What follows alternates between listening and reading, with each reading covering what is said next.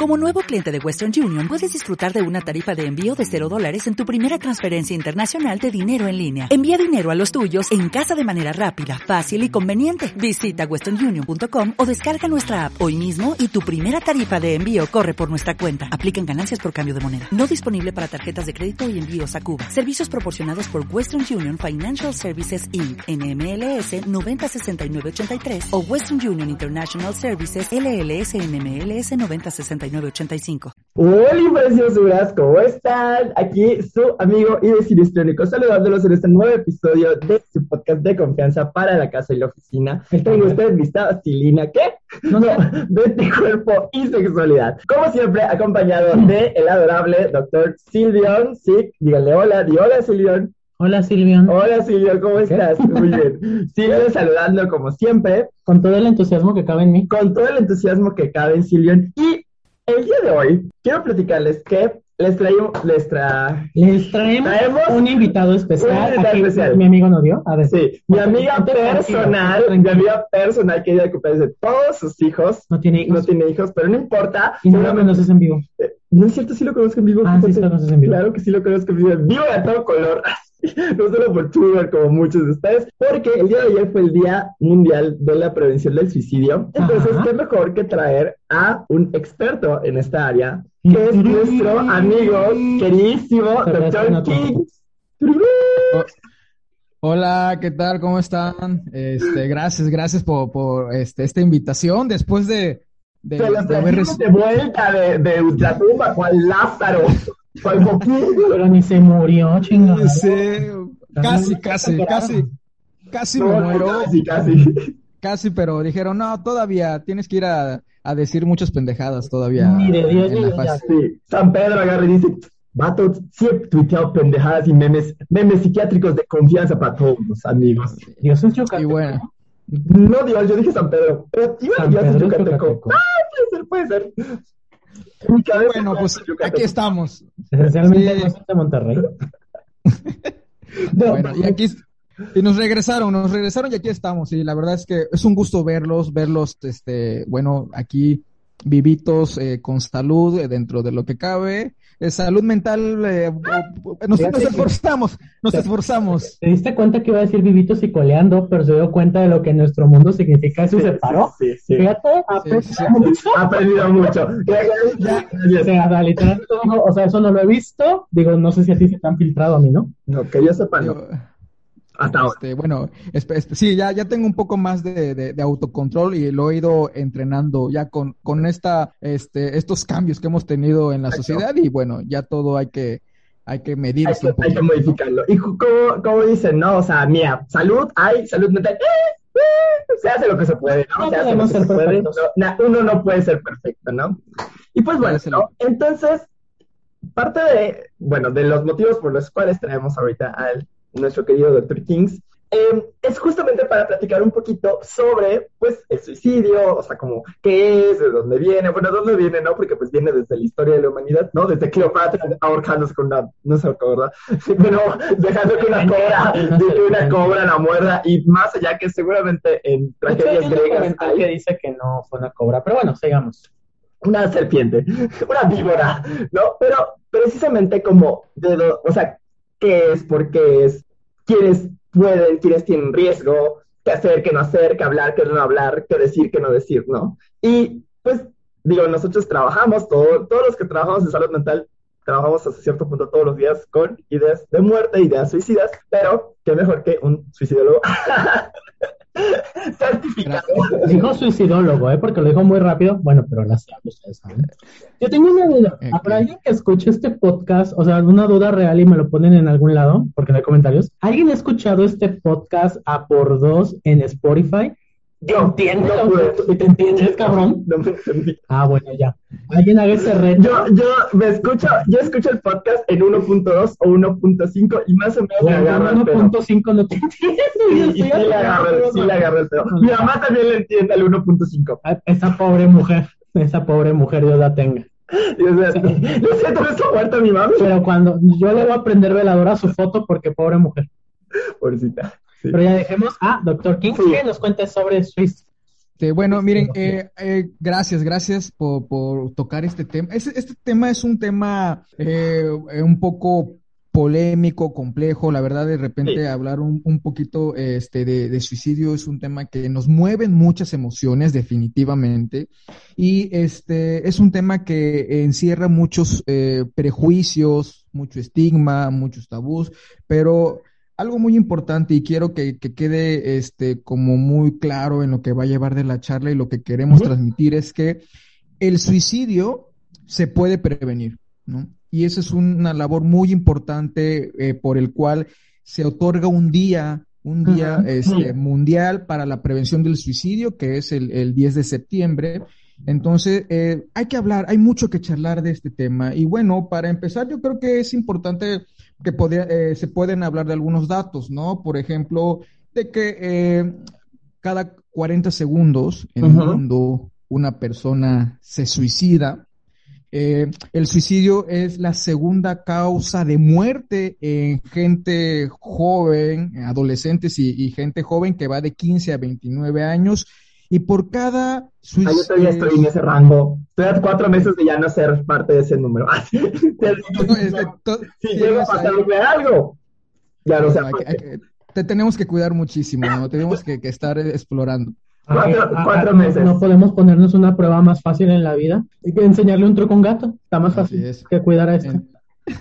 Te lo digo yo. Entonces, sí, no, muy difícil. Hay, que cuidar a, mi gran amigo, el vecino histriónico. Entonces, tomando, tomando estos, estos datos importantes, eh, por cada eh, suicidio, fíjense muy bien, hay 20 intentos de suicidio. Claro. ¿sí?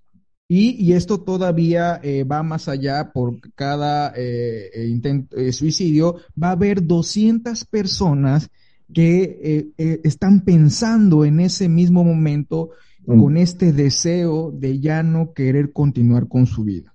Tuve una reviviscencia a una guardia del R1, éramos 6 R1, 85 urgencias, todas intentos suicidios, hospital casi vacío. Fue horrible, no, horrible, casi. Sí, sí, sí. Entonces, fíjate, la mañana casi lloro. Entonces, el hospital cerró sus puertas a las 8 y no nos ayudó. No voy a, no, no, no voy a decir nada, sí, tienen, tienen toda la, la razón. No, vamos a no, voy a entrar en saludar a mis amigos del Instituto de Neurología, que, o sea, yo te quiero saludar a Neurología de, si te lo mandan del FRAI, no es para valoración psiquiátrica, querido.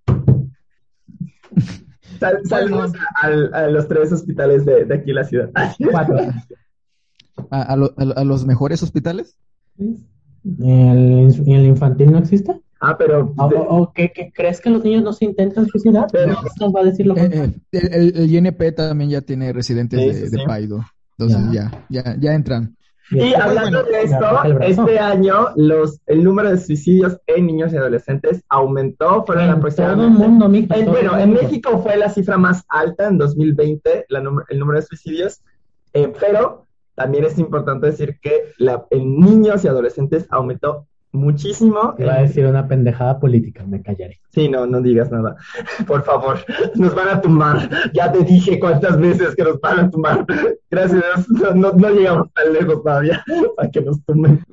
Ok, bueno, eh, entonces fíjense, eh, aquí, aquí, aquí, por ejemplo, a todos lo, los escucha, el auditorio que está aquí, eh, si yo les preguntara, por ejemplo, si han conocido a alguien, algún familiar, algún amigo, alguna noticia, algún famoso que ustedes hayan este, visto que hayan informado que tanto que haya pensado en quitarse la vida, tanto que haya hecho un intento de suicidio o que haya tristemente fallecido eh, por suicidio, todos, absolutamente todos, en algún momento hemos estado en contacto con este fenómeno. Y bueno, eh, aquí yo creo que eh, tendríamos que empezar un poquito con la definición, la definición de, de, suicidio y que prácticamente la OMS lo define como el acto deliberado de matarse a sí mismo, el total conocimiento de ese desenlace fatal por la persona que lo haga. Claro. Claro. Entonces, aquí ya vienen algunos elementos muy importantes para que el fenómeno del, estamos hablando del concepto de suicidio, porque ahorita vamos a, vamos a explayar lo que sería la conducta suicida, ¿no? claro, Como, Como, un, como un continuum. Entonces, en este, en este concepto de lo que es el suicidio, eh, tiene que haber algunos elementos y bueno, eh, por obvias razones, primer elemento es que la persona haya fallecido, ¿sí? Que la persona haya sido protagonista de llevar las acciones para tener ese desenlace y, tercero, que se tenga evidencia, evidencia de que la persona tenía la intención y el deseo de quitarse la vida. Y aquí nos mete un poquito en, eh, en, ruido porque... Es este, evidencia, ¿no? O sea, digo, o sea, hay, gente que tiene nota suicida, ¿no? Y pasa, pero... El antecedente, o, ajá, o intentos previos o lo que sea, ¿no? Que pero, lo platicaron con alguien. ¿Cómo podríamos no tener evidencia, ¿no? Evidencia.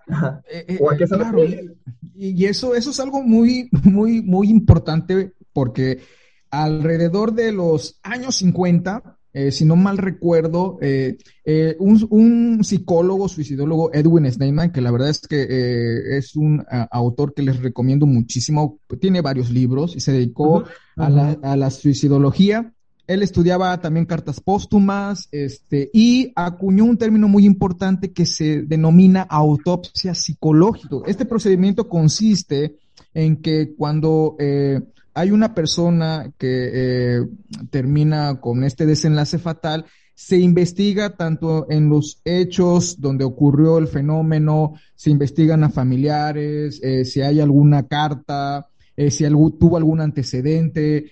¿Para qué? Para, para hacer una narrativa, narrativa de, de esta historia personal este, del individuo y si se concluye algunas variables, ¿no? Que se pudieran, y ahí fue donde empiezan a hacer estos primeros estudios acerca del fenómeno del suicidio, donde se, se empieza a describir algunos factores de riesgo, factores modificables, factores no, modificables, y se empiezan a, hacer descripciones.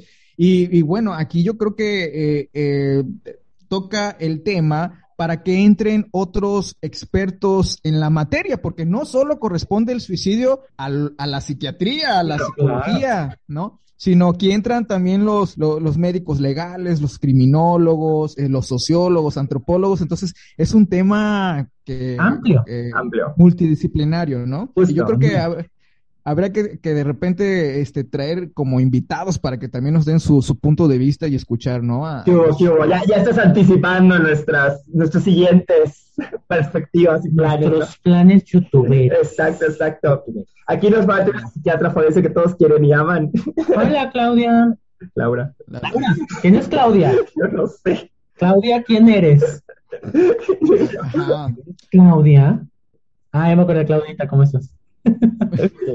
Bueno, eh, sí, vamos, vamos, estaría bueno, ¿eh? muy bueno para compartir ideas. no se preocupen, amigos, vamos a armarlo porque eso suena muy interesante.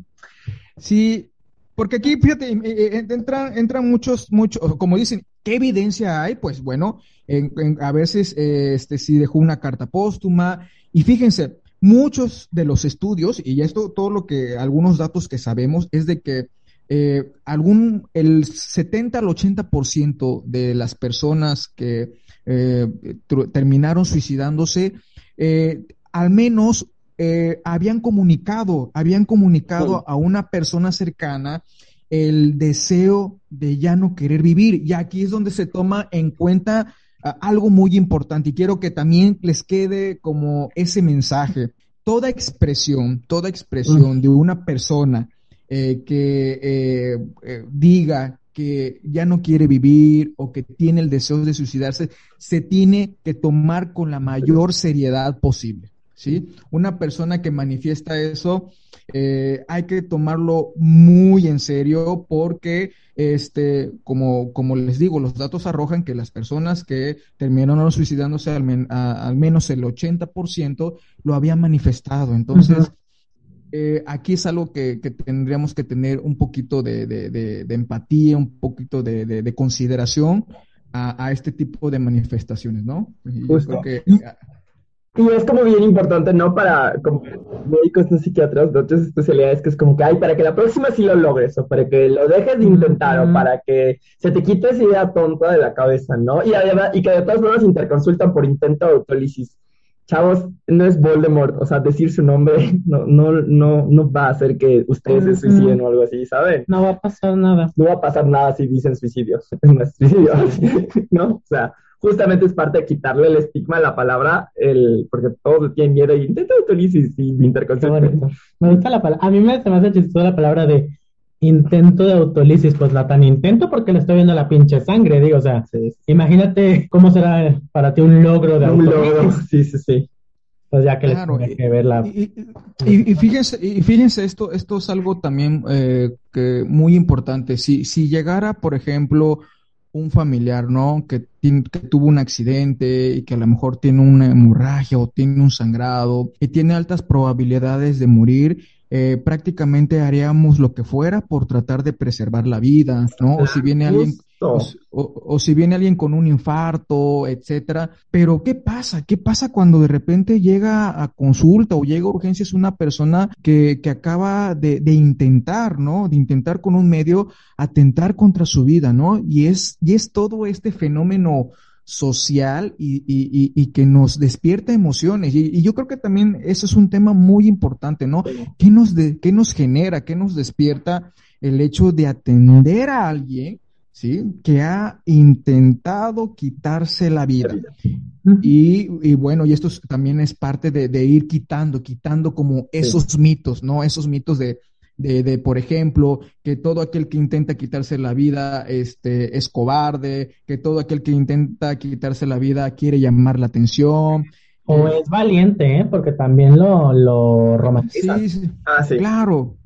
Entonces, hay, hay un tipo, hay un tipo como, como de, como de cierto, cierta, cierto enojo, ¿no? Cierto rechazo a este fenómeno por parte, pues, de, de, de nosotros mismos, de, de los colegas, de, de, todo, porque es algo que observamos y no vamos a negar parte de, esa realidad que tristemente se vive. Entonces, bueno, ¿qué, qué, qué tenemos para decirle? Para empezar, eh, el fenómeno del suicidio puede aparecer en diversos contextos. Si, tenemos esta definición, por ejemplo, de que es un acto de autoaniquilación consciente, puede entrar varios, varios fenómenos. Por ejemplo, el fenómeno de la eutanasia, ¿no? O sea, decir, ah, bueno, tiene una enfermedad y desea eh, quitarse, ya no continuar con su vida y y vienen temas morales, temas eh, éticos, temas sociales, familia, etcétera, ¿no? Y, por ejemplo, de repente puede aparecer este eh, el tema de las Torres Gemelas, cuando hubo, hubo personas que se aventaban y que a lo mejor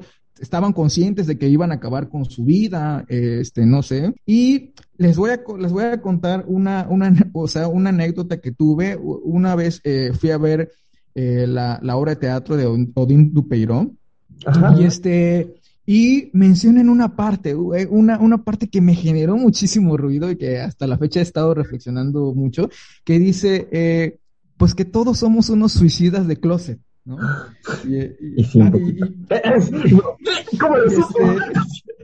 Y, viene, viene esta pregunta, ¿no? Así como que yo me, me pregunté realmente el instinto de autodestrucción en algún momento eh, hay factores que lo pueden llegar a despertar. Es, es un tema muy filosófico, ¿no? Que te hace reflexionar. Pero con todo esto que hemos mencionado, quiero darle un, un giro, un giro al tema del suicidio eh, relacionado con nuestra área, con nuestra área de la, de la psicopatología, de lo que ha dicho la evidencia, de lo que se tiene documentado acerca del fenómeno del, suicidio. Y bueno, eh, ya habíamos dicho una, unas, algunas ideas y sobre todo, primero, de que el suicidio se puede, eh, se puede prevenir.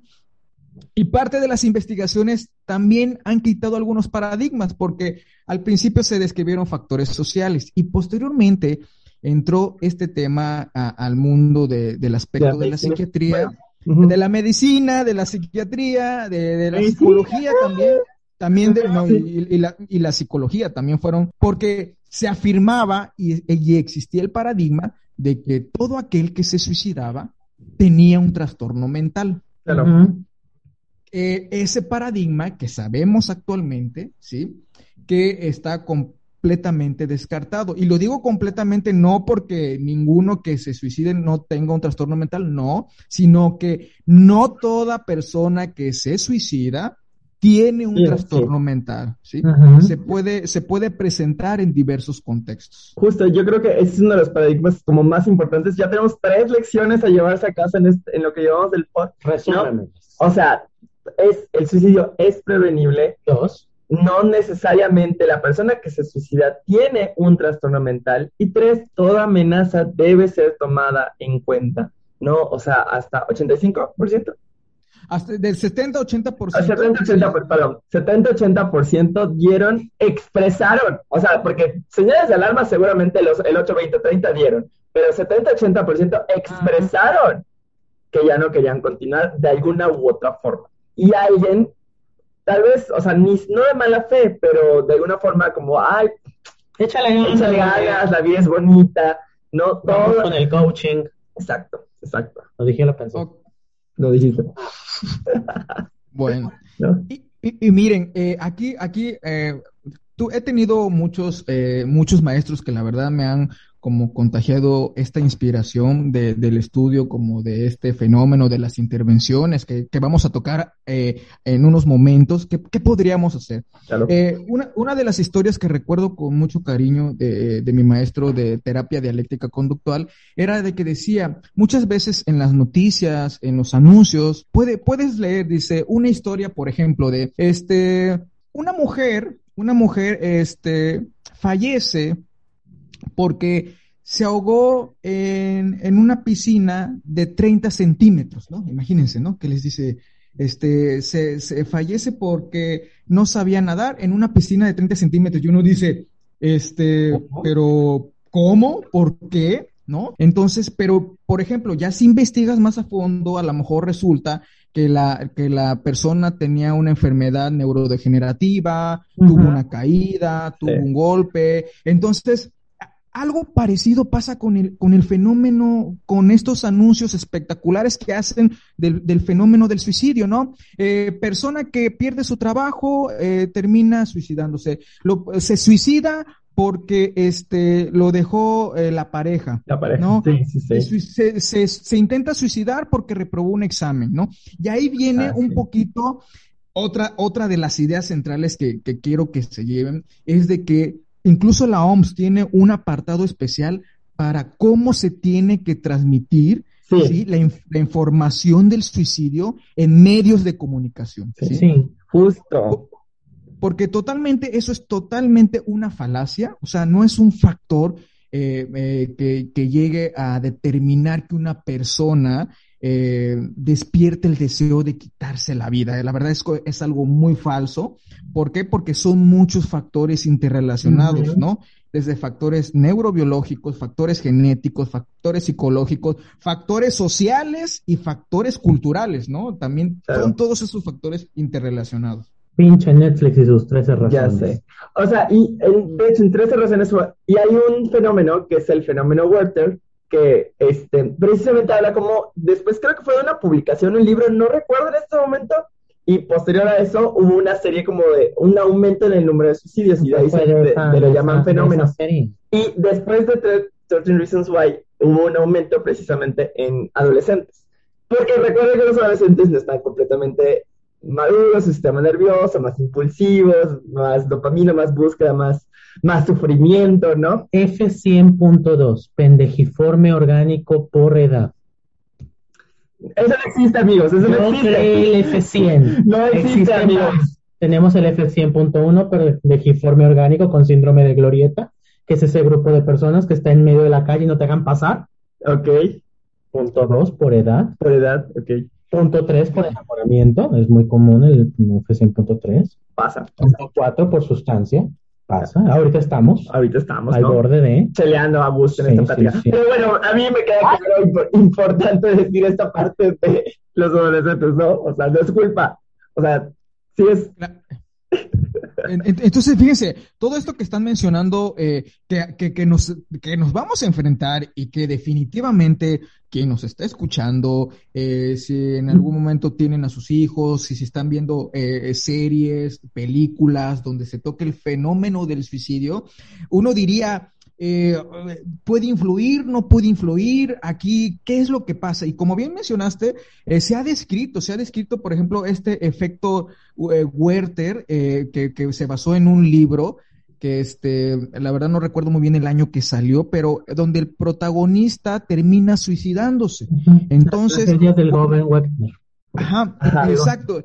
Ah, bueno, es, eso muy interesante. Entonces, ¿qué es lo que pasa? Que lo que pasó que cuando se publica este libro, hubieron un incremento en la tasa de suicidios, ¿no? En la tasa de suicidios de esa región y terminaron, terminaron con este cancelar el libro, o sea, de que lo prohibieron y ahí donde ahí ahí es donde empieza este este esta pregunta, si realmente eh, eh, el fenómeno eh, por imitación, por observación o a través de una lectura o una película podía podía influir en la conducta suicida. Entonces, se hicieron investigaciones y esto lo hizo también un, como un periodista este, alrededor creo que de los años 70, eh, 80, acerca de, de, algunas noticias y ver qué impacto tenían, qué impacto tenían y efectivamente, esto ya está documentado, ¿sí? La información, eh, el cómo se, se, está dando la información puede influir, puede influir en la aparición, en la aparición de algún tipo, de algún tipo de fenómeno de lo que corresponde al continuum suicida, que en Estados Unidos le denomina suicidabilidad. Entonces, ¿a qué, me ¿a qué nos referimos con esto? Que el, espectro de, la conducta suicida, porque eso eh, también aquí lo manejamos, sí, hay una conducta manifiesta. ¿Qué quiere decir una conducta observable? Que al menos para los clínicos nos, nos, este, nos sirve de muchísimo, que corresponde a lo que sería un intento de suicidio, por ejemplo, un, un, este, una planeación suicida, si la persona ya, ya empezó a tener, ya inició este procedimiento, eh, eh, comprando cosas, por ejemplo, planeando el día, ya inició como esta preparación, como una preparación. Y otra conducta encubierta que no está, que no es manifiesta y es lo que el clínico, lo que el clínico tendría que investigar, que corresponde a la ideación suicida.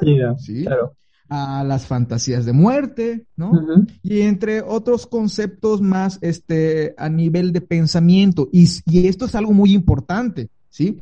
Porque muchas veces uno puede decir, doctor, pues yo veo a, a, a mi, a mi hijo, a mi hija, prácticamente eh, que no hace nada, ¿no? Pero cuando uno explora o pregunta, y aquí es donde otra idea que quiero que se lleven, es que el preguntar preguntar por la ideación suicida o preguntar así abiertamente si alguien tiene el deseo de querer matarse o de querer suicidarse, no incrementa, no incrementa la manifestación de esa conducta. Ni le pone la idea en la cabeza, ni, ni le da idea. exacto. Mucha gente tiene como esta idea de que hay que tener un tacto o hay que rodear la pregunta como para ir a alguna forma y evitar ponérsela en la cabeza. Un suicida no necesita que le pongas una idea en la cabeza, ya la tiene. Exacto, justamente. O sea, que no la tiene, no la tiene por X, Z motivos, porque hay motivos y pensamientos, por decirlo así, que previenen la conducta suicida.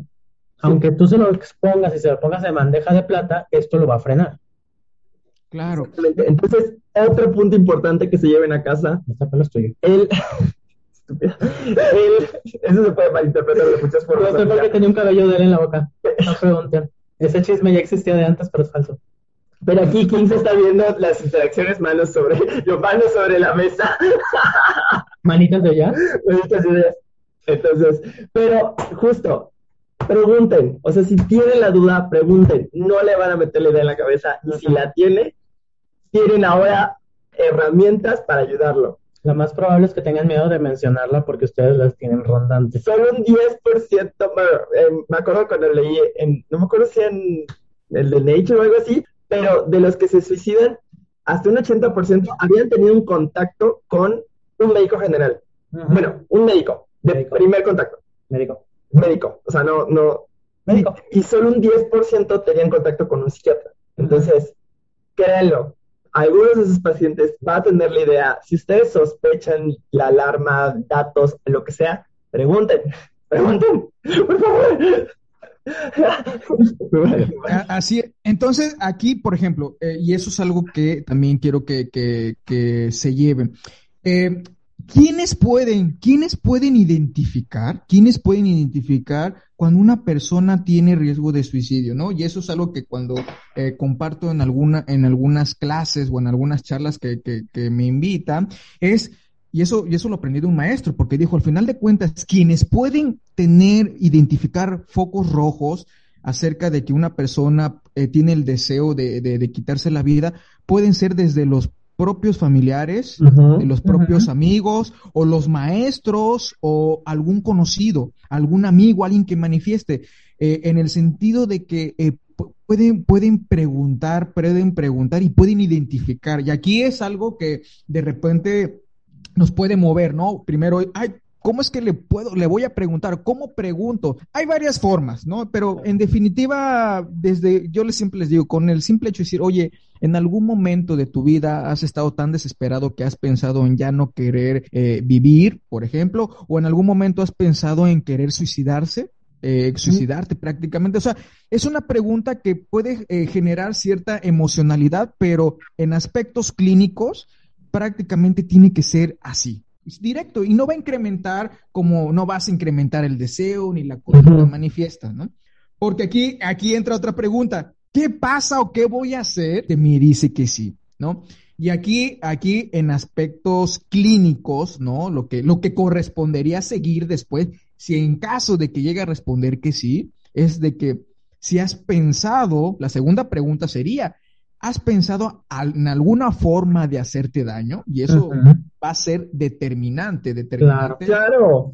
Se tiene que valorar mucho cuál es la posibilidad que tiene la persona para llevarlo a cabo, la letalidad del acto, porque hay actos más menos letales, entre comillas, porque pues si lo, lo logró con el método o sea, te puedes suicidar si lo logras hasta con un kilo de plátano por hiperpotasemia. Con mi nuevo collar. Tu collar que es daga. tiene una daga colgando del cuello. Si eso no es jotería, no sé qué sea. Eh, sí, entonces tiene. un puñal, güey. Literal. Literal. Un puñal trae un puñal. Un puñal, un puñal trae un puñal en el corazón, habría que apuñala primero. Eso es un trabalenguas LGBT. Sí, sí. Pero justo, ¿no? O sea, hay letalidad, impulsividad e intencionalidad. Y planeación, porque algo que, que siempre nos han manejado a todos, bueno, los psiquiatras, es qué tan preparado lo tiene. No es lo mismo decir me quiero matar a me quiero tirar a las 12 de la tarde por el puente que está frente al Incán hacia los carros, ya tengo listo, ya dejé mi todo, o sea, que tenga mientras más planeado, más probable más grave.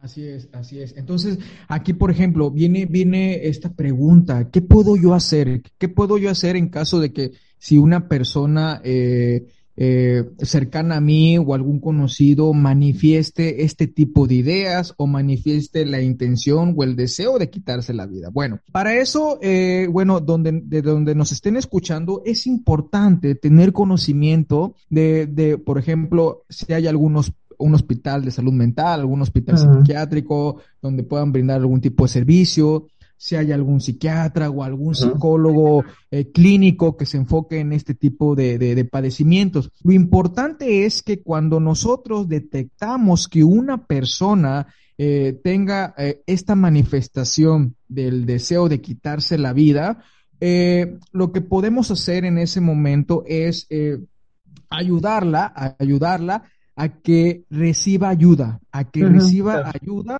Y eso es lo, lo, lo, lo, mucho, lo muchísimo que pudiéramos hacer, porque a veces uno, uno, uno puede decir, lo hemos visto, ¿no? Como con muchos de nuestros consultantes que dicen, eh, doctor, es que pues le comenté a mi familiar, a mamá, a papá, que este, esto, y pues prácticamente no, no me hizo mucho caso, este, o te lo llevan ya cuando, por ejemplo, eh, ya tiene un intento de, suicidio o cosas por el estilo. Entonces, es algo eh, muy importante que tienen que saber. Lo, se puede hacer muchísimo. El suicidio se puede prevenir y desde que una persona manifiesta el deseo a través de una idea y la exploración clínica, nosotros preguntando abiertamente si la persona ha pensado en quitarse la vida, podemos ayudar demasiado. Y lo que correspondería es eh, ayudarlo a, a, que pueda recibir ayuda, ¿no? A que pueda recibir ayuda oportunamente.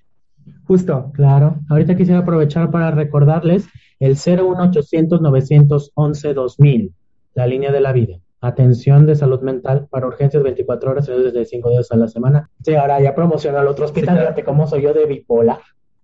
Border amiga.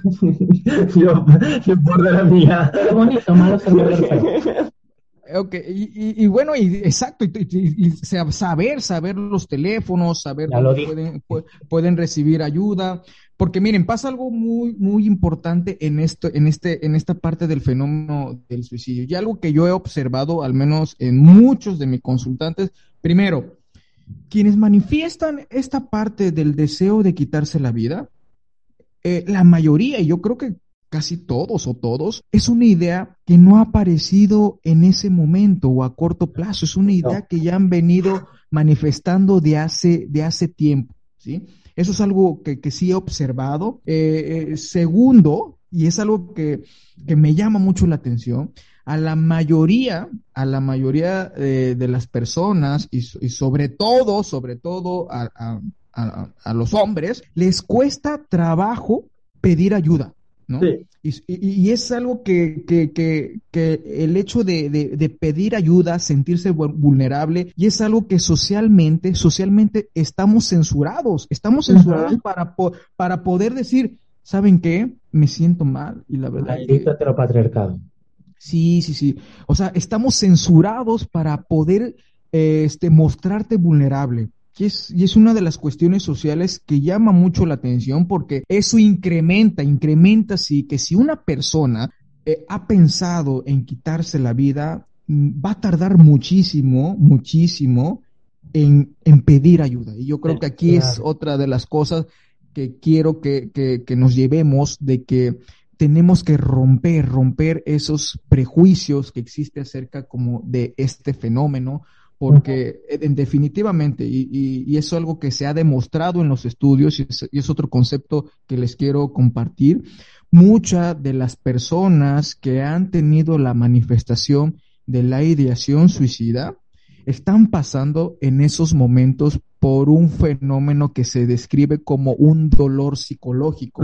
o, o, un sufrimiento intenso, ¿no? La verdad es que, que eso está descrito, que las personas que manifiestan ideación suicida en esos momentos de su vida están experimentando mucho sufrimiento. Claro. Y no por algo los hombres son los que más se suicidan. Por pendejos.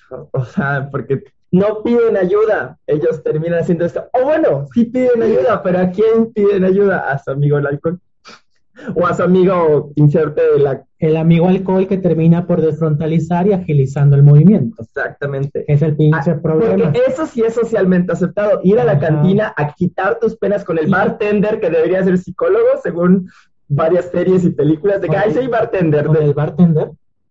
O sea, con el bartender. hijo, es que eso ya es de nosotros, y eso es de la jotería. Estúpida. Eh, eh, acuérdate que el dolor se queda de estilo Jalisco con aquel tequila de aquellos mariachis. ¿Y cuántas historias de charro jalisciense? Bueno, no Joto, es bueno que yo sepa porque charro jalisciense es como que dura, terminó suicidado por mal de amores. Muchos, hay 37. 40% del panteón de Belén, te lo dejo así. Pero justo, o sea, gracias. Pero yo me refería tipo bartender es como en Estados Unidos, ¿no? Que está el bartender sirviéndote y tú le cuentas tus pedos y el bartender te está escuchando. Como en muchas series americanas, ¿no? Que podemos Siempre se veía que tú eres malinchista, güey. Sí, ay, estúpida, no soy malinchista.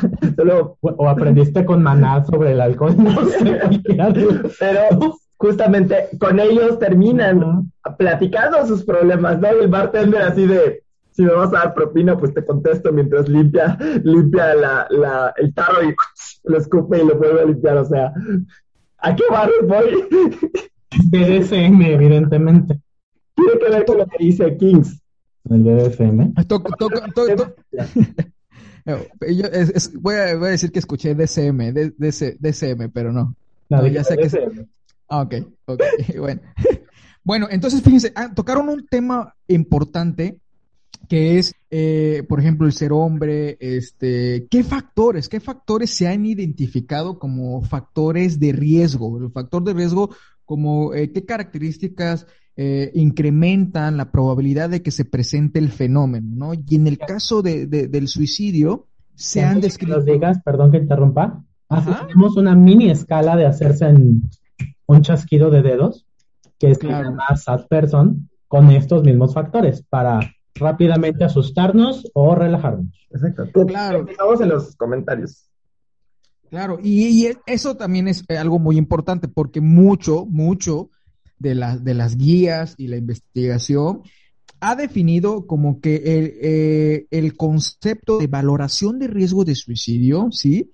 Tiene que ser principalmente clínico, ¿no? o sea, eh, el, el, entrevistador eh, capacitado eh, tiene la habilidad de, de, diferenciar si una persona tiene bajo riesgo, riesgo moderado, riesgo alto. ¿Y a qué nos referimos con esto? Eh, bueno, como bien mencionaron, hay algunas escalas, hay algunos factores de riesgo modificables, no modificables, entre ellos, bueno, factores de riesgos en general. Tenemos los extremos de edad, desde los adolescentes y los adultos este, mayores. adultos mayores.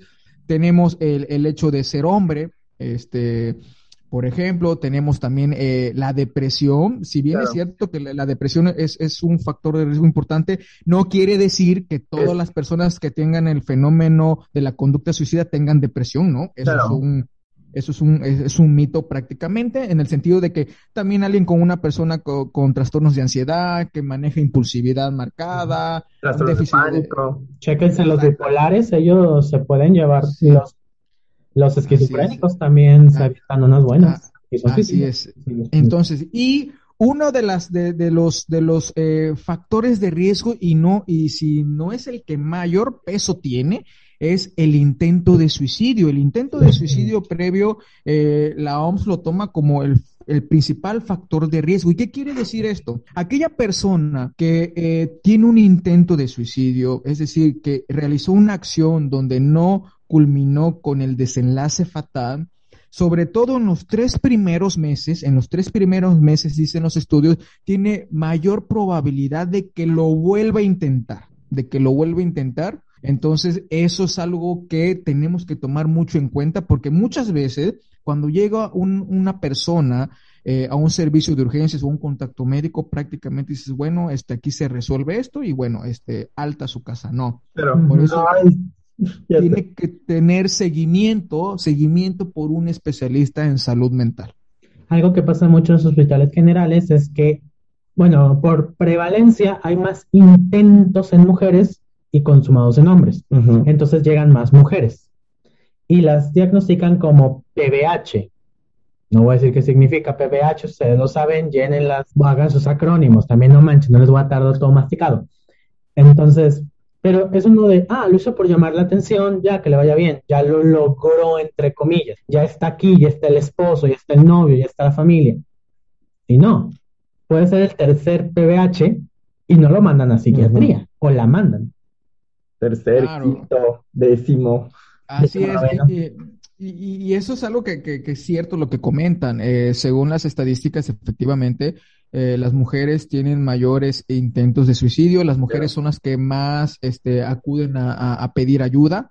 Y aquí entran también estos parte de los, de los factores sociales. Otro de los factores de riesgo, este, por ejemplo, es tener ya la planeación suicida, es decir, las personas que ya tienen un plan estructurado del cómo van a, llevar a cabo este acto, el tener una enfermedad eh, que, que, tenga, eh, que se manifieste con mucho dolor. El dolor crónico también incrementa eh, eh, parte del riesgo. Problemas financieros, ¿sí? Problemas de pareja, problemas de pareja. Y, y las personas que sobre todo tienen una pobre red de apoyo. Y aquí me ah. refiero con esto, a este apoyo social que en esos momentos este, pudieran estar careciendo. Eh, por eso es muy importante y hemos visto que en algunos, en algunas, eh, mm, fenómenos sociales, por ejemplo, ¿no? E, en, algunas este, familias como religiosas, este, algunos donde tienen este sentido de pertenencia, puede, puede ayudar un poco. Y fíjense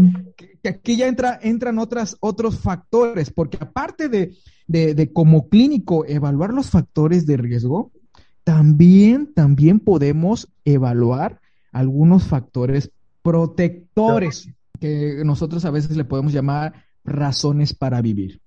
que, ese es otro de los fenómenos que pasa en el momento de este, valoración de riesgos de suicidio y que se ha descrito. Ya habíamos, ya habíamos eh, eh, mencionado este, este concepto del dolor psicológico, es decir, que estas personas que manifiestan el deseo de quitarse la vida están eh, experimentando en esos momentos mucho sufrimiento, también aparece otro fenómeno mental que se le conoce como ambivalencia. ¿Qué quiere decir esto? Que muchas veces uno puede y puede llegar a preguntar, y eso es algo que, también eh, muchos de mis maestros nos los han transmitido, ¿no? De decir que pareciera que puede ser una pregunta un poco incómoda, porque incluso cuando, cuando, cuando uno empezaba hacer estas, estas evaluaciones. Ah, y yo cuando dije, no manches, es algo un, poco agresivo, incluso yo lo, yo lo percibía, era preguntar, oye, eh, ¿qué te ha hecho o, qué ha pasado por el cual no lo has intentado, ¿no? Por ejemplo, ¿no? O qué te ha mantenido, este, eh, en esa constancia de todavía no acceder a ese acto. Y aquí esta pregunta es muy importante, que también la podríamos hacer porque podríamos descubrir parte de lo que se, denominan razones para vivir, ¿no? A mí siempre me parece una pregunta muy esperanzadora. O sea, a mí siempre me parece una pregunta de, en cuanto tenga la mínima oportunidad de que me des el espacio, te la tengo que hacer porque siento que de ahí puedo jalar completamente. Y si no la hago, no sé, bueno, para mí siempre fue muy esperanzadora el hacer esa pregunta. Yo, yo lo hago, mi forma de preguntar esa parte es como, ¿y por qué no la has hecho? A veces dependiendo de, del estado de la situación, o sea, la, la, forma, el tono, obviamente, o sea, no lo pregunto así, como estoy hablando ahorita, no, pero el, ¿por qué no lo has hecho, no? Son y ahí, y ahí te tira, ¿no? Mis hijos, mi, soy católica y me voy al infierno, soy no sé qué, te empiezan a decir como que la serie de cosas y ahí es como que, ok, tengo de dónde agarrarme, ¿no?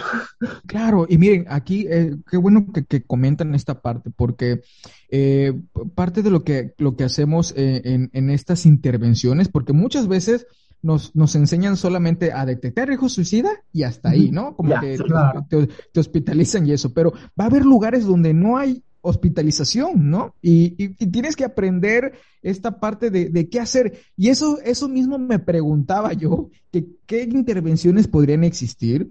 Y, y, parte de mis dos tesis, mi tesis tanto de psiquiatría como de la alta, se enfocó en eso, eh, eh, eh, una intervención en crisis. Mi pregunta era como, ¿qué pudiera yo hacer? Porque la verdad es que digo, ay, que este ¿Qué pasa con eso? ¿Podríamos hacer algo? ¿Se puede intervenir? ¿Qué nos dice la evidencia? Y la verdad es que sí tenemos algunas respuestas a esta pregunta. Primero, de que hay intervenciones este, basadas en la evidencia, las hay. Y, y, ahí es, por ejemplo, el interés que tuve personalmente de entrenarme en esto que es terapia dialéctica conductual, ¿no? Y, y uno de los apartados es como realizar un plan de seguridad, hacer hacer, correr un protocolo cuando un consultante manifiesta la ideación suicida.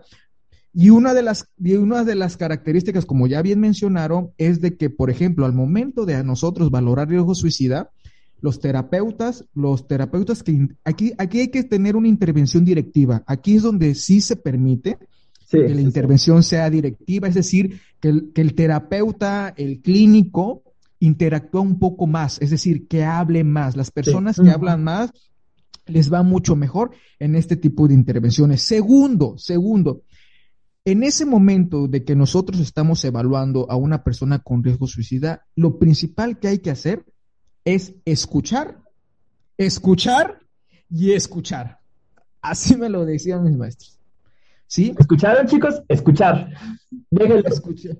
Escúchenlo. ¿Y cómo, ya. ¿Y cómo, y cómo vamos a, cómo vamos a corroborar? Y fíjense, ¿cómo puede corroborar nuestro, nuestro consultante que lo estamos escuchando? Retroalimentando retroalimentando y validando todo lo que en ese momento, en ese momento está manifestando, ¿no? Y este es otro, otro, otro fenómeno que nosotros practicamos mucho, que es la validación, que prácticamente es, es, es, la aceptación incondicional en ese momento de cualquier fenómeno que esté experimentando nuestro consultante. Y posteriormente, como bien lo mencionaron, hacer esta pregunta, ¿qué, qué es lo que te ha mantenido todavía o qué te ha detenido a no realizar ese acto? Porque pueden surgir muchos, muchas ideas, desde que, por ejemplo, por mis hijos, por mis papás.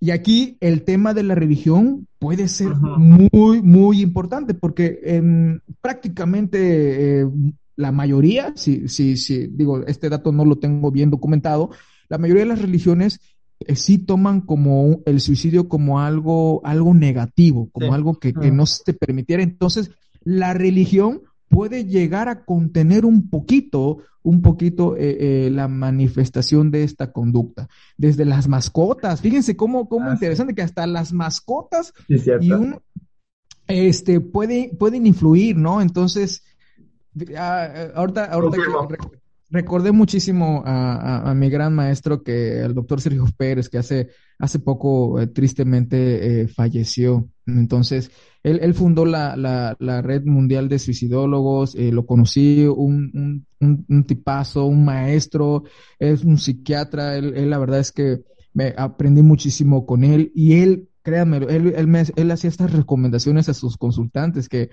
prácticamente decía, los animales, los animalitos tienen un poder curativo, dice, para las personas con riesgo de suicidio. Entonces, es algo que, que tiene mucha veracidad, ¿no? Entonces, pues eso, eso también puede, puede ser un, un factor protector, eh, este, eh, la red de apoyo, en ese momento el que no te sientas eh, solo, aislado. Imagínense que todavía venimos arrastrando un sufrimiento intenso un sufrimiento intenso. De repente, aparte de ese sufrimiento, tengo un conflicto en mi mente desde que mm, quiero vivir, tengo que vivir y de repente ya no quiero continuar con mi vida. Y si luego afuera en la sociedad te rechazan, te dicen que eres débil, te dicen que quieres llamar la atención, te dicen que el que se quiere suicidar en verdad lo hace, realmente lo que estamos obteniendo es de que se están juntando los factores de vulnerabilidad y, lo que llega es un fenómeno de rechazo social impresionante. Nos censuran, nos, nos censuran expresar nuestro malestar, nos censura el que, el, que realmente somos unos seres eh, sensibles, seres sintientes, y eso es algo muy, muy penoso, porque al final de cuentas somos seres humanos. Claro, claro, justo. Y, bueno, pues es, es, es algo que, que, se tiene que quitar, ¿no? Que, nos... Dime. Ajá, perdón, una, una, bueno, me viene a mí una duda, como que creo que es importante preguntarla. Estas intervenciones, pues sí están chidas todo, como que ya vas a quejarte, ¿no? Cuando empiezas así. Pero no puedo evitar notar o sentir, más bien, que están como más enfocadas hacia el suicidio que está correlacionado con trastorno afectivo. O sea, que el afecto es como lo mal. ¿Qué pasaría con estos, o sea, las prevenciones a otros tipos de suicidio? Como bien tú dijiste, no todos están correlacionados a enfermedades mentales o no todos están correlacionados por lo menos a, afecto, como es la esquizofrenia, por un ejemplo. De hecho, dentro de la sexualidad tenemos dos condiciones suicidas muy, muy curiosas, que son la autoasfixia erótica y la, ay, siempre la pronuncio mal, disculpen, y la borarefilia. Ah, como... La borarefilia es el canibalismo sexual. ¿Se acuerdan del caso de este caníbal de Rostenburgo? No me acuerdo dónde era. Que los dos estuvieron de acuerdo en el concepto. Entonces, el que fue canibalizado bajo los conceptos que tú pusiste, tal cual de suicidio, se suicidó. es muy raro ver a un como al que quiere ser el objeto del canibalismo es más común ver eh, el, que quiere ser caníbal, porque es parte de gran eh, sadismo masoquismo, está dentro de ese grupo específico. Pero, por ejemplo, es, estas medidas, estoy hablando yo en, mi caso, como serían como de filias, de bueno, son trastornos parafílicos, ¿cómo los manejaríamos o qué intervenciones podríamos hacer? Ya que ellos buscan placer y aceptan el, por ejemplo, el que la asfixia autorótica acepta el riesgo, pero el borarefílico o se la va a aventar que se lo coman, entendiendo que para claro, que Sí, sí, sí, sí. Fíjate que, que, o sea, sí, sí, sí, obviamente digo, no, no he tenido, no he tenido, y espero, ¿no? Y, espero, que no, porque es un, sí, ahorita me pusiste a, pensar muchísimo. Fíjate, a una Digo, eh, la verdad es que eh, aquí por ejemplo, yo en mi formación, en mi formación que llevo, aquí tienes eh, esta parte de buscar qué reforzadores hay. Al final de cuentas, eh, eh, el concepto, el, fenómeno del suicidio o la conducta suicida o la ideación suicida se manifiesta en ciertos contextos, ¿no? O sea, si hay un, puede ser un contexto placentero, un contexto este, no placentero, y habría que ver qué reforzadores, por reforzador me, me, refiero a estos factores que aumentan la probabilidad de que aparezca esa conducta, y por conducta me refiero a esta ideación suicida. A lo mejor el, el concepto que no sé si, si, si pueden si saben el riesgo, que, yo creo que sí, de, decir, bueno, este, puedo morir, voy a morir, ¿no? y, bueno, si, si están dispuestos a, correr ese riesgo, ¿no? Pero aquí entra, te digo, entra un debate, porque algo que sí me incluyeron, eh, me influyeron mis maestros es de que el objetivo, el objetivo de, este, de la intervención de riesgo suicida per se no es que mi paciente no se mate. O sea, no tiene que ir enfocado a que yo voy a prolongar la supervivencia, no, porque eso, eh, eso entra a un tema eh, muy, muy moral o muy delicado de, no, no va con eso la intervención, incluso lo que se nos pregona prácticamente es de que busquemos, aunque sea el compromiso del consultante, de que acuda a la siguiente consulta. O sea, de que acuda a la siguiente consulta y esa es como que la, parte de la primera intervención que podríamos hacer. En estos casos, pues sí, sí me pones a pensar, porque aquí habría que ver eh, si este, si, si por ejemplo puede estar asociado a otros factores, eh, si antes eh, había hecho esa conducta, y este y, y no, no, no se ha manifestado, si ha tenido ya el riesgo de, de, casi morir, etcétera. Pero si tú me preguntas así abiertamente, ¿qué se podría hacer? Yo buscaría como qué factores están reforzando esa conducta, porque al final de cuentas la conducta suicida puede tener una función y a veces la, la, la, la, las personas no es que necesariamente quieren morir, sino quieren dejar de sufrir o quieren buscar o quieren obtener una recompensa, como, como lo puedo yo visualizar un poquito en estos casos, pero pues el riesgo de que eh, eh, la acción que lo lleve pueda acabar con su vida está presente. Entonces habría que habría que hacer ahí un, un, diálogo de que el consultante, las metas que tenga el consultante, y eso es lo que nos enfocamos un poquito, al menos en mi rama, pero pero sí, eso, es, definitivamente es un tema que, que tendría que comentarlo con mis supervisores. ¿Qué se podría hacer en esos casos? Sí, digo, yo no he visto ningún borarefílico eh, que quiera ser canal... canibalizado. canibalizado. Gracias. Solamente tengo, he visto una.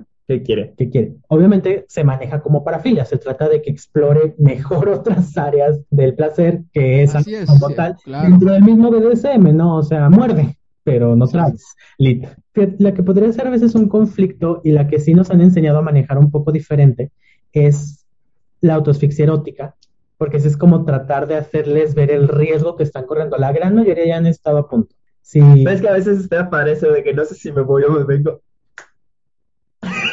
Bonito el silencio que nos echamos los dos. Viendo, así como cada es broma, es broma. Así como que muy grandes.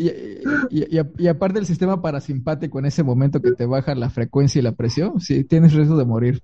No, por eso me voy a La verdad es que como te lo explican llama la atención, no te. No, no, y fíjate, ahorita, me pones a pensar algo que, que, se me viene a la mente. Por ejemplo, estas personas que tienen a lo mejor una insuficiencia cardíaca, que les dicen, oye, no está contraindicado tener relaciones sexuales, ¿no? E imagínate que, que diga, ah, pues no importa, ¿no? Este, corro el riesgo. ¿No? Entonces, dice, voy a morir, pero voy a morir feliz. ¡Feliz, claro! Eh, perdón. no, es que de, hecho sí es eso, o sea, realmente es, se pone el placer del momento sobre todo lo demás. Se trata, por ejemplo, con ellos sí se trata como de manejarles, a ver, entiendes que existe este riesgo, este, pero ¿qué representaría tu muerte? O sea, como que tratamos más de qué representaría para ti o para todo lo que te rodea morir. Claro, claro, claro. Fíjate, y aquí, aquí tocan otro tema, otro tema que, que, que, que, se ha descrito un poquito acerca del fenómeno de, de este suicidio, que pueden eh, ser a veces un poquito simbólicos, ¿no? Como, como, como, como bien dices, o sea, uno puede decir, bueno, yo puedo, eh, quiero obtener placer a través de, de, de, este tipo de conductas, pero ¿qué pasa si falleces? O sea, ¿qué, qué va a pasar con tu familia? ¿Has pensado eh, en tus hijos en caso de que los tuviera? ¿Con tu mascota? ¿Con tus papás? ¿Con tus amigos? ¿No? O sea, de repente son todos esos factores contextuales que te digo, tendría que hacer un análisis pues muy detallado de todos esos factores para ver en, qué contextos aparece este tipo de deseo. Pero sí es interesante. ¿Te puedo hacer otra pregunta? Porque me, vino otra pregunta a mi cabeza. sí, estás muy preguntona, amiga. si, no hablo malo, si hablo malo, que cállate ya. Hombre tenías que ser que nada te tiene contento. Como la gata de Angora, te la meten, gritan, te la sacan, lloras. Sí, cierto, es correcto. Si la gata de Angora, pronto la ñurca. ¿Qué opina la suicidología? De este concepto que en algunas literaturas viene más que en otros, de las conductas para suicidas. Estas personas que hacen actividades, comillas, riesgosas, potencialmente mortales.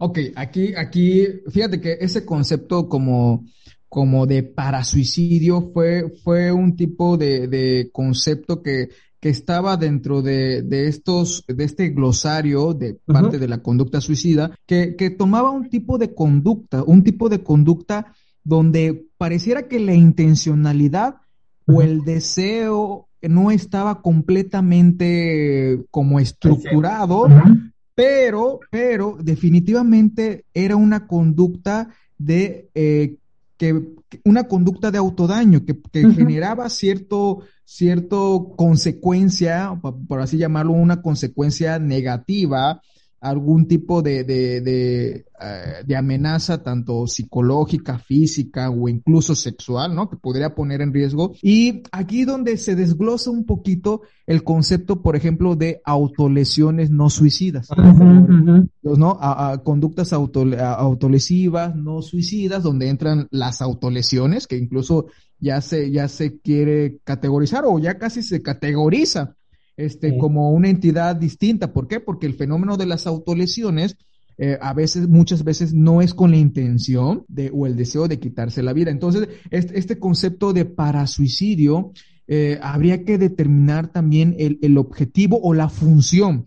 Porque te digo, eh, aquí desde un punto de vista como conductual principalmente, eh, todo este tipo de conductas aparece en ciertos contextos, ¿no? siempre la pregunta es, ¿por qué en este preciso momento, por ejemplo, una persona con diabetes no quiere aplicarse la insulina, sabiendo que si no se la aplica, puede tener, exacto, se, puede morir, ¿no? Y, y, es la pregunta fundamental, ¿qué función está teniendo en ese momento que ese paciente esté decidiendo eso? ¿Qué está pasando que ese paciente eh, está haciendo parkour, por ejemplo, sabiendo que, que se puede caer eh, saltando de un edificio o a otro, ¿no? Entonces, Ahí, ahí te digo, habría que explorar un, un poquito si es parte como de, de, de, un deseo per se, si está cumpliendo como, como esta función, si quiere este, eh, modificar el entorno. Y, y, aquí hay algo muy importante que puede a veces parecer, ¿no? Y es lo que a veces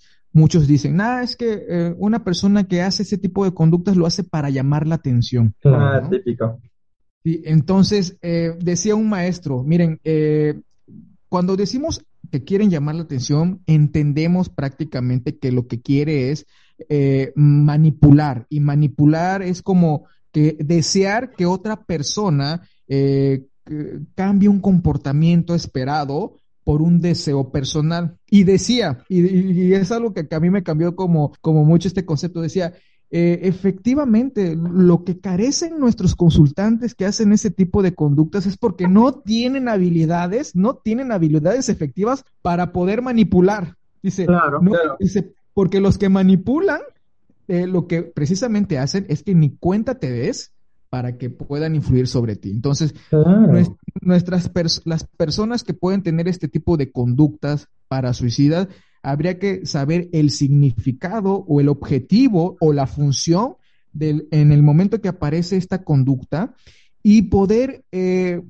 enseñar como algunas habilidades de resolución de problemas, a lo mejor a, otros tipos de habilidades de tolerancia al malestar, este, otro tipo de habilidades de regulación emocional, ¿no? Entonces, yo creo que, que, que, con esta, con esta pregunta yo te diría, pues habría que, explorar, es un concepto que ya como tal no se maneja, la, conducta para suicida, sino que habría que especificar si es una autolesión, autolesión no suicida, que sería como el concepto que se maneja. Sí me había quedado en esa, pero luego hay gente que ves que todavía lo medio lo aplica, ¿no? Sí. Si te gustó mi pregunta entonces. Sí, sí, sí. Ah, Ay, gracias, amiga, gracias. Ay, perdón. Justo. Y yo creo que es que el suicidio es como uno de los temas más amplios, pero para tal vez no, no explayarnos más y no, no como ocupar tal vez, eh, o que, que, que, ocupar tanto tiempo del doctor Quintas. este, es que no sabía para dónde lo querías llevar yo. Sí. ¿Por qué? Eh, yo creo que algo con lo que podríamos tal vez ir eh, cerrando. cerrando es los dons, ¿no? O sea, ¿qué no hacer, ¿no? ¿Qué hacer? Y además, como que yo creo que hemos hablado de los factores como modificables, qué personas tener, como vigilancia y demás. Y, pero ¿qué no hacer, ¿no? O sea, ¿qué, qué, qué no hacer como, como amigo? Porque todos en algún momento amigo, hermano, primo, sobrino, tío, whatever, cuñado. todos, cuñado, hermano, o sea, whatever. Vecino con bigote. Exacto, o sea, yo creo que todos en algún momento hemos podido estar como en la situación de que alguien lo dice. Y podríamos estarlo aunque no lo hayamos y estado. Podríamos estado. Como que les voy a dejar una tarea. A este momento y bajo la información que dio Dr. Kings, ¿cuántas personas se han suicidado?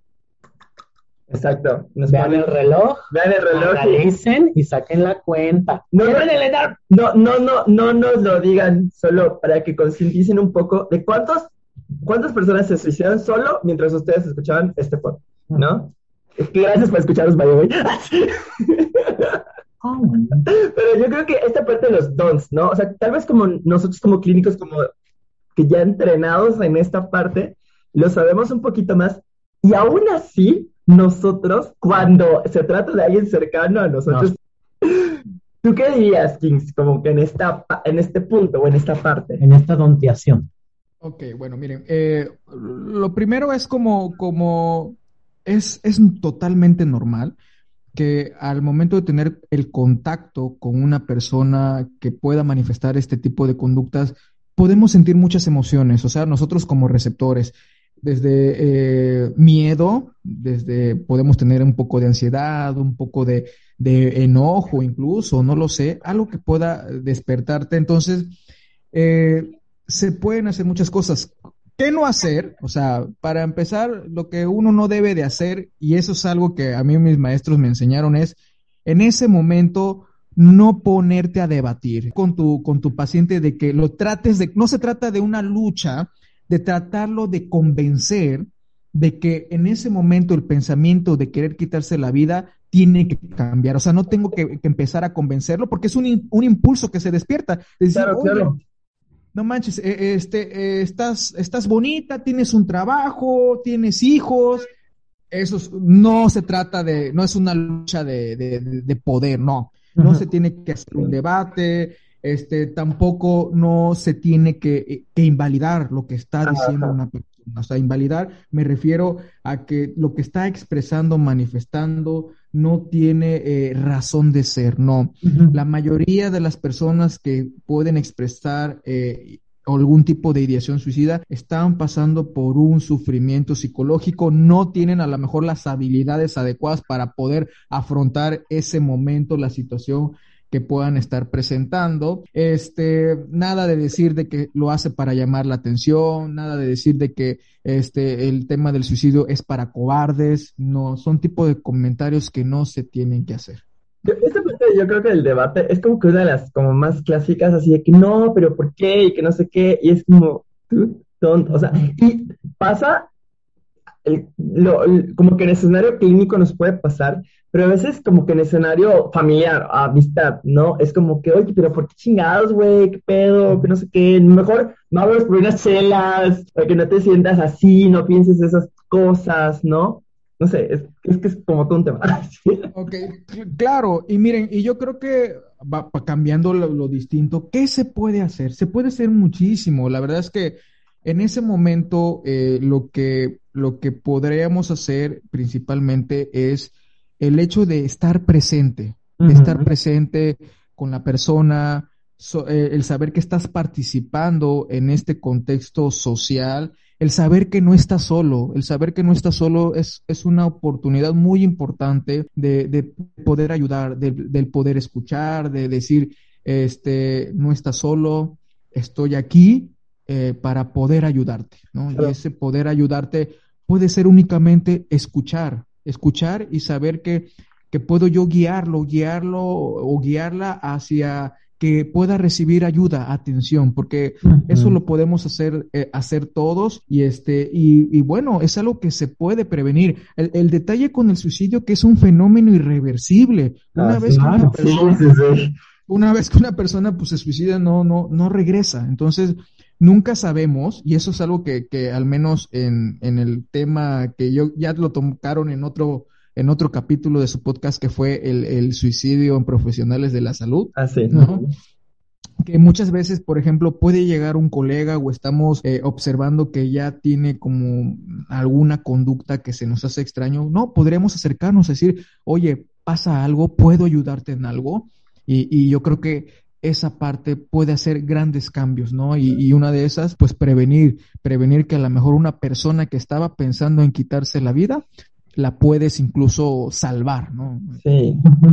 Y algo en esta parte, como, sobre todo que, mencionas como de los colegas, creo que es bien importante el saber también nosotros como los límites, ¿no? O sea, en qué momento saber cuándo tú ya no, Mm, no, no, quererte pasar de vivo es saber tus propios límites y capacidades. Exacto, no, no rebasar de tus límites y que no, yo lo voy a tratar, yo lo voy a curar, yo lo voy a llevar a todas partes, no, porque es mi hermano, es mi primo, es mi mejor amigo, Davidcito, aquí yo, yo me voy a encargar, voy a, o sea, tenemos y yo lo voy a tratar también, ¿no? Ah, sí, yo me voy, te llevo entre las partes si lo sabes. Una doctora acá con nosotros nos, nos me dijo una vez, no tiene ningún sentido que tú te desgastes completamente, porque no todos los puedes salvar.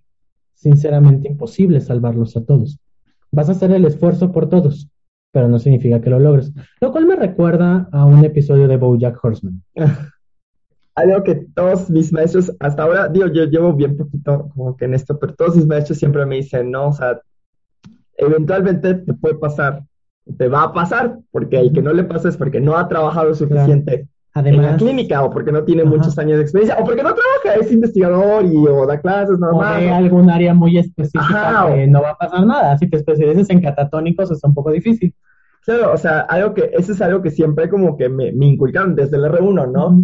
Una de, de, mis adscritas, que creo que la que más quiero de, de mi R1, me decía, uh.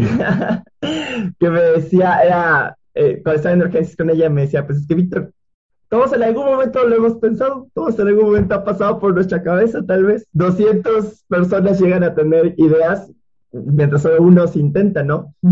Aquí te va a llegar muchas ideas, no tantos intentos, a quienes vamos a hospitalizar, a quienes vamos a...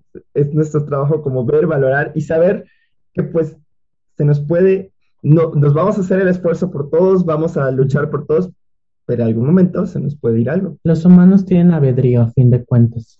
Exacto, son, son todos estos eh, eh, eh, escenarios que en algún momento nos podemos enfrentar, ¿no? Y, como bien dicen, hay que individualizar cada, cada caso, tener algunas herramientas. yo creo que algo de, que, algo muy doloroso que, pasamos los, los clínicos, los que nos dedicamos a esto, es cuando efectivamente un, consultante, un paciente fallece por suicidio, ¿no? Entonces, eh, algo que, que, que, me dijeron mis maestros y ya para casi terminar con esta gran charla, decía que una de las grandes inspiraciones de estar en este trabajo, ¿no? En este trabajo de la salud mental, del ser psiquiatra, decía, una de las grandes este, eh, éxitos y gozo que, que nos dan a los clínicos es ese deseo, ese deseo de poder ayudar a nuestros pacientes, ¿no? A, a mejorar sus vidas. Claro.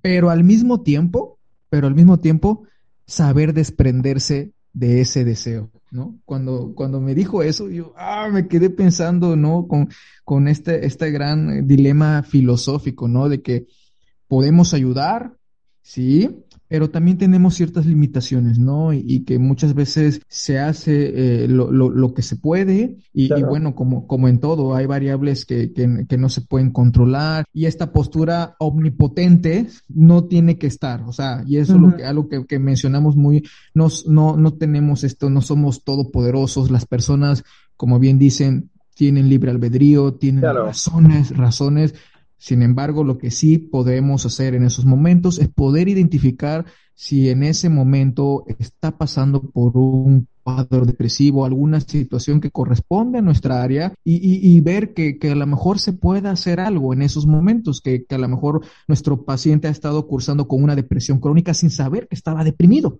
Pasa. Y el modificar eso puede cambiar como todo este, este futuro, este destino que tenía planteado. Entonces, creo que nos, nos, quedamos con muchos, muchos mensajes y muchas preguntas. Muchas. Justo, y obviamente saben que nos pueden como dejar en, iba en los comentarios, pero bueno, o sea, nos pueden comentar, nos pueden preguntar. Yo creo que el suicidio, como varios spots que hemos puesto, es, es de estos temas que o sea, hicimos un capítulo exclusivo de suicidio en personal de salud, ¿no? Ahorita es un capítulo un poquito más general, tal vez como con antecedentes, con los factores y los do's, don'ts, demás, ¿no? Nos podemos ir e ir e ir en, en podcast y yo creo que em, algo, con, justo con lo que dijo Kings, ¿no? De, de ay, de, de lo de... Sí puedes, tú puedes, tú puedes, sí, dale, dale, va, en ti. Ya, o sea, sí, que esta, este, las, como el, el, deseo de continuar, ¿no? De continuar, de nuestro trabajo, de seguir. De, hay una frase que me encanta de Spider-Man, obviamente, que justamente habla de eso, ¿no? O sea, de que salvamos a todos los que podemos para tratar de compensar por a los que no pudimos haber salvado porque no podemos controlar el libre albedrío, no podemos controlar muchas situaciones. No controlamos la muerte en corto. Aprendemos de ellos, ¿no? O sea, salvamos a todos los que podemos. No somos dioses de la muerte, no podemos salvarlos a todos, manejamos lo que podemos y aún así manejamos la muerte mejor que los oncólogos. Exacto. Eso pues ya es mucho decir. Bueno, yo creo que esto como que ha sido un buen momento para terminar con este episodio, como dijo ahorita Vic.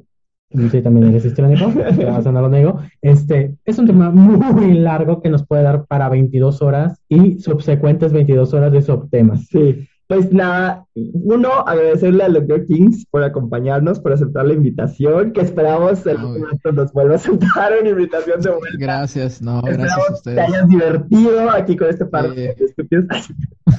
No te hayas mareado. Disfruté muchísimo, o sea, después de, de, todo, después de estar casi en las puertas de San Pedro, el, el, el volver a, a, estar en estas reuniones sociales que pasamos ahora a esta modalidad, a modalidad virtual. Pues, pues Kings, tus roles, dónde te pueden encontrar, cómo te pueden localizar, pues ya.